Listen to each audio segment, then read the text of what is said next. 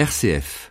Bonjour à tous. Voilà cinq ans que le pape François a écrit son encyclique Laudato Si sur l'écologie intégrale. Et au regard de la crise environnementale actuelle, certains redécouvrent l'actualité de ce message et veulent le mettre en pratique dans leur quotidien. Mais de quelle manière?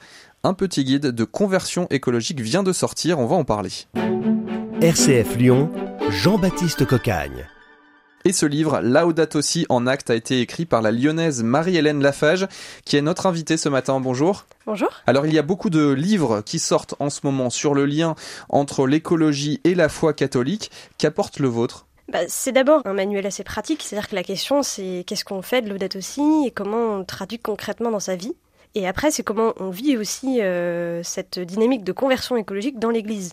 Il y a un lien à établir aussi avec notre foi, notre relation, comme il est dit dans l'encyclique, euh, à l'autre, à soi, à Dieu et à la création. Et en fait, il suffit d'être quelques-uns, de se réunir, de lire le date aussi et d'essayer de le mettre en pratique pour vivre quelque chose finalement de très riche et qui nous permet de lier euh, bah, notre foi, l'écologie et d'avoir euh, un vrai potentiel de transformation sociale. Et ça passe par la création de groupes de conversion écologique. Euh, il y a un manuel hein, très pratique, euh, c'est toute la deuxième partie de votre livre. Qu'est-ce que c'est un groupe de conversion écologique? Bah justement, c'est un, un, lieu où il suffit d'être en fait quelques-uns. C'est très simple. Il n'y a pas besoin de. Ça peut être dans un quartier, ça peut être dans une paroisse, ça peut être en réunissant quelques copains.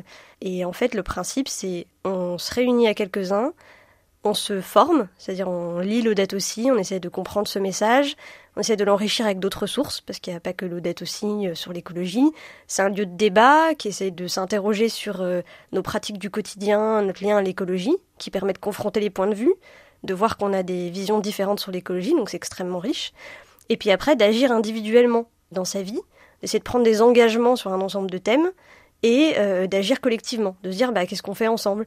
C'est-à-dire si on s'attaque à la question de l'alimentation, bah, on peut réfléchir et se dire bah, quel sens ça a pour moi aujourd'hui la manière euh, de me nourrir par rapport à ce qui est dit dans date aussi, donc de changer concrètement ses pratiques personnelles de consommation, et puis aussi de se dire bah, collectivement est-ce qu'on ne pourrait pas monter une AMAP euh, Et là on commence euh, du coup à avoir des actions collectives qui sont aussi force de transformation sociale et vivre quelque chose euh, vraiment de continu entre ce qui est proposé par l'encyclique, c'est-à-dire un changement intérieur et aussi une mise en mouvement et en action. Alors la conversion écologique, c'est un chemin de joie également?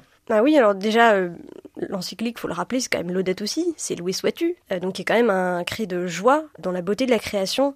Et ensuite, le fait d'agir et de poser un certain nombre d'engagements dans sa vie et collectivement, ça inscrit aussi dans une dynamique très positive, parce que c'est une dynamique de changement où on voit aussi les effets sur soi et sur le monde.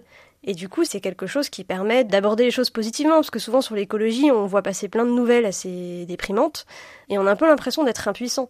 Et donc de renouer avec une forme euh, d'action, d'action positive et transformatrice, c'est très positif. Une sobriété heureuse, véritablement. Laudato aussi en acte, petit guide de conversion écologique. C'est sorti cet été aux éditions première partie et c'est signé par vous, Marie-Hélène Lafage. Merci.